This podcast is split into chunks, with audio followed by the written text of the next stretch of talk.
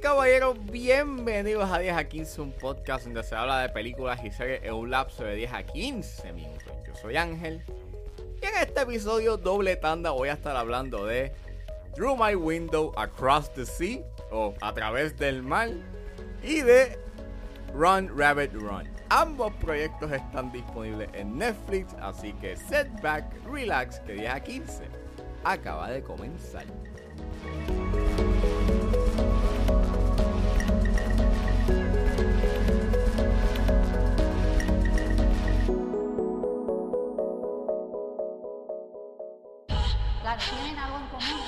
Cierra los ojos.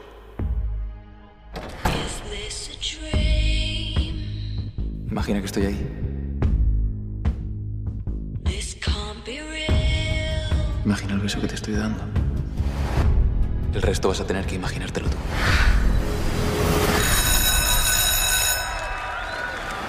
Lo que sí sé es que necesito verte. Pues Through My Window Across the Sea o en español A través del mar es la secuela de Through My Window que es dirigida por Marsal Forest y es escrita por Eduard Sola basado en el libro de Ariana Godoy, entre comillas eh, basado en un libro porque pues solamente se basa en los personajes que aparecen en Through My Window y más o menos de A través de ti. El elenco lo compone Clara Calle, Julio Peña, Guillermo Lacheras, Natalia Azahara, Hugo Arbúez, Eric Masip, Andrea Chaparro y Emilia Lazo. Y esta secuela sigue a Raquel y Ares mientras enfrentan retos en su nueva etapa de su relación y en sus vidas individuales. Disclaimer, esta película tiene eh, un contenido sexual, por lo cual cero discreción. Pues como mencioné, esta secuela no está basada en un libro per se. Porque los libros escritos por Ariana Godoy, o sea, los tres libros que ella hizo con respecto a a través de tres puntitos suspensivos, este, eh, no están basados en completamente en la relación de Raquel y Ares. Eh, es una serie de libros, o por lo menos los tres libros que ella hizo de a través de, este, están este, basados en los, en los hermanos Hidalgo, en Ares, eh, Artemis, el otro no sé. y el otro se me olvidó. Este. ah. Y pues nada, este. El segundo libro se llama A través de ti. Como pueden ver, no se llama igual. La película se llama A través del mal. Pero de lo que pude hacer research, trata sobre la relación entre Artemis con, Claudia, que básicamente es este, esta empleada de la familia. Y pues se nota que esta película no está basada en un libro per se, porque esta película es bien meh. Like, yo creo que lo peor que tiene esta película es que tienes un montón de hilos narrativos y tienes como cuatro romances de cantazo y los cuatro, los cuatro romances que hay en esta película los, los desarrollan muy poco. Like, dos de ellos están desarrollados de la manera más ligera posible y lo que pasa al final, por lo menos uno de ellos, entre con, con el personaje, con el personaje de Yoshi, con otro personaje ahí random que aparece, que se convierte en su interés amoroso, no me hace sentido, pero ok. Y lo peor de todo está en que la química que tiene Ares y Raquel en esta entrega, pues es bien sosa. Que obviamente es a, pro- es a propósito, pero el gran problema que tiene esta película es que, mano, el problema, el conflicto, se tarda tanto en manifestarse. Y entonces lo peor de todo está en que los personajes como que no hacen nada al respecto, no, no, no deciden como que enfrentarse al problema hasta el final, que termina siendo una experiencia bien, pues nada, bien, bien sosa. Estás viendo, sí, tienes una buena fotografía, tienes como que esta locación es bien exótica, ves que los personajes la están pasando, la están pasando chilling porque están de jangueo, pero más allá de eso, pues mano, no está pasando mucho a nivel narrativo. Bueno, sí están pasando cosas. Lo que pasa es que no hay un catalítico, no hay nada que impulse a que estos personajes, pues mira, se enfrenten a sus problemas y dialoguen. Lo cual, otra cosa, este romance o la manera en cómo desarrollan you el romance de Raquel y en esta entrega es bastante tóxico. Y Yo sé que la primera entrega, o sea, si escucharon mi review de Through My Window, eh, sorpresivamente esa película me gustó. O por lo menos tenía elementos que estaban como que decentes y que eran como que un tanto sorprendentes dentro de la. dentro del género de romances juveniles. Con películas como Fifty, Sh- como Fifty Shades of Grey, After y 365, la barra está bastante baja. So, lo- so, el hecho en que tú estés viendo personajes you know, que estén hablando sobre sus sobre sus problemas y estén como que, you know, desahogándose de manera saludable sin tener que romper, you know, una lámpara, como hace Hardy en After, pues es como sorprendente de, wow, están hablando de sus problemas, es algo tan, es, algo saludable, wow. Y pues en esta película sí tiene eso, like, por lo menos en- hay unos puntos donde pues es un tanto progresivo, pero en otros pues es bastante tóxico porque los personajes no se hablan, no están hablando de sus problemas, no están hablando de sus preocupaciones, you know, dentro de la relación. Y pues es bien annoying. Y estiran el chicle. Y, y pues, eso es básicamente, you know, Through My, eh, Through My Window Across the Sea. Es una película que pues se tarda. Se tarda en, en que algo pase. Y termina siendo una experiencia, mano, este, bien sosa y aburrida. Y lo más que tú estás esperando es que esta película pues se acabe. En verdad es una decepción si la comparas con la primera. Y eso pues conste que cuando vi la primera el año pasado pues me sorprendió un poco. Creo que si la vuelvo a ver maybe no la voy a ver con la misma vista o con la misma percepción. Pero aún así hay cosas interesantes. O sea, había espacio a hacer algo interesante si te hubieses enfocado más en su en la relación principal. Entiéndase la de Raquel y Ares, pero los demás, mano, pues están ocupando espacio, están rellenando tiempo. Termina siendo una experiencia bien meh. Deja de actuar como un hidalgo y empieza a hacerlo como un novio.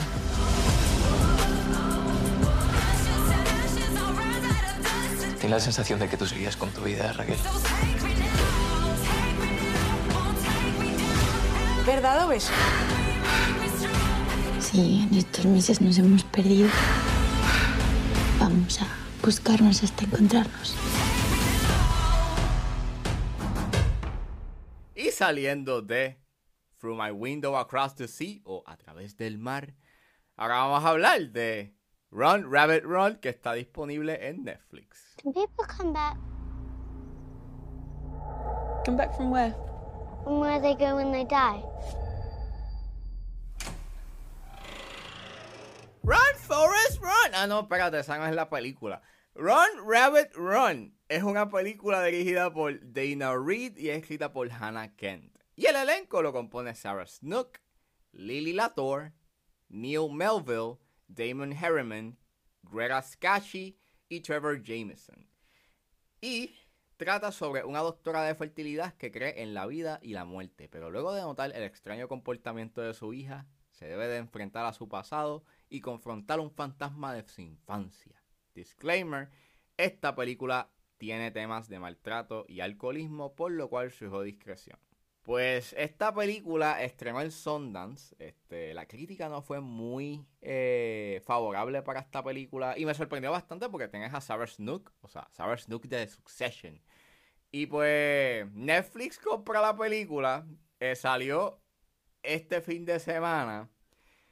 Y diablo, sí. Este, esta película, si no tuvieses a Sarah Snook, esto sería un desastre. Esto sería una película que tú verías en Netflix. Este, así que Netflix hizo, Netflix hizo una muy buena decisión de comprar la película. Porque en verdad, like, cae en el molde de tu película de horror eh, que tú verías en Netflix. Este. Mano, eh, el highlight de esta película es la actuación de Sarah Snook. Ella salva la película en puntos. Este. Like, ella puede actuar cualquier cosa. Like, ella puede hacer un monólogo de ella y no, este, recitando eh, los artículos que vas a comprar en un supermercado y ella va a hacer una actuación eh, magistral. Ella aquí no es la excepción. O sea, ella, tiene- ella llega a unos espectros emocionales bien asombrosos. Pero el problema está en que es una película que está dando círculos en su premisa. Y los temas que se hablan, pues están bien interesantes. porque te está hablando de la culpa, de los errores del pasado y cómo dichos pueden tener eh, repercusiones en el presente. Pero el problema está en que, mano, no hacen nada con esos temas. La película, like, activamente decide no decirte nada de la trama. Like, decide ocultarte información porque, pues, eh, eh, ese, ese, ese es el punto de la película. Like, ese es el, el, el propósito, ese es el twist de la película. Y, y pues, porque si dijeras eso antes, estarías como que, pues, dañando la sorpresa de la película o el twist. Y, y pues, pues no. O sea, esta película, este, like, tras que ignora tanto su información, es que te la repite. Entonces también repite mucho sus secuencias de horror. Like, ves algo que está pasando en el fondo. eh, ves algo y no, este, en un sitio oscuro. Este, las luces se apagan. Ese sonido medio tétrico de violines. O sea, ay, Dios mío. Ay, Dios mío. Y entonces me recuerda mucho a películas como The Babadook y Hereditary, que es como que no ayuda mucho a que la película como que tenga una identidad propia. like, se siente que está eh, cogiendo prestado de otras películas que han hecho, de otros elementos de otras películas de horror que han hecho mejor, you este, que son mejores a la hora de hablar de sus respectivos temas. Y no solamente eso, narra- eh, los, los personajes hacen las decisiones más, más, más estúpidas posibles. Que no sé si fue por cuestiones de presupuesto o otra cosa, pero la- las decisiones que toman son tan, son tan absurdas y entonces afectan tanto como que a, eh, a la lógica de la película. Y entonces creo que si se hubiese hecho, o sea, creo que si se hubiese you este, eh, establecido mejor su lógica, pudo haber contribuido a un suspenso, a, a poco a poco, y no como que revelar los detalles de su narrativa, de lo que pasó en el pasado, del personaje de Sarah Snook, pero no. Te lo ocultan hasta la mitad de película, casi entrando al tercer acto, y. Y diablo. O sea, y al final, y hablar del final, que al final es como que de estos finales interpretativos, y es como. No, mano, ya, ya tú me perdiste, ya no me importa lo que está pasando en esta película. Y. Y por último, pues nada, este, la fotografía está fine de esta película, pero es que en verdad. Tampoco es que se destaque mucho, tampoco se destaca mucho su edición, you know, y, y, y, y, me molesta mucho, you know, como que los fade to blacks y cut to blacks que tiene esta película, like, son bien annoying porque los repiten bastante. Y creo que hubiese sido bien interesante saber qué pasó en ese intervalo de tiempo, que pudo haberle dado un cierto tipo de interacción e interés eh, a la narrativa. Sí, en parte, pues, lo que sucede al final sí es interesante, pero el problema está en que es demasiado tarde y, pues, tienes que eh, aguantar muchas interacciones repetitivas que al final del día, pues, pues, eh, otras películas, you know, como Hereditary o como Babadook, pues, este, hablan mejor de los temas que quiero hablar. Y pues nada, Run Rabbit Run es una película que solamente funciona hasta un punto gracias a la actuación de Sarah Snook. Claramente se nota que esta película necesitaba otro borrador. Hay mucho potencial que se queda en eso, en ser solamente potencial.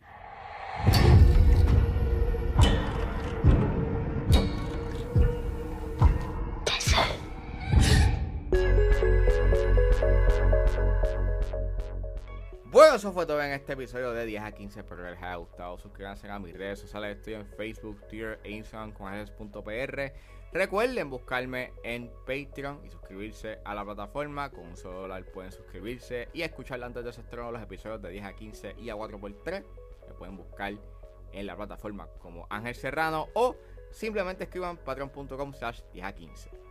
También me pueden buscar y suscribirse a mi Substack. Me pueden buscar en la plataforma como 10 a 15 con Ángel Serrano o escriban www.10a15.substack.com y allí podrán leer las reseñas escritas y artículos de opinión sobre lo que está pasando en la industria del cine.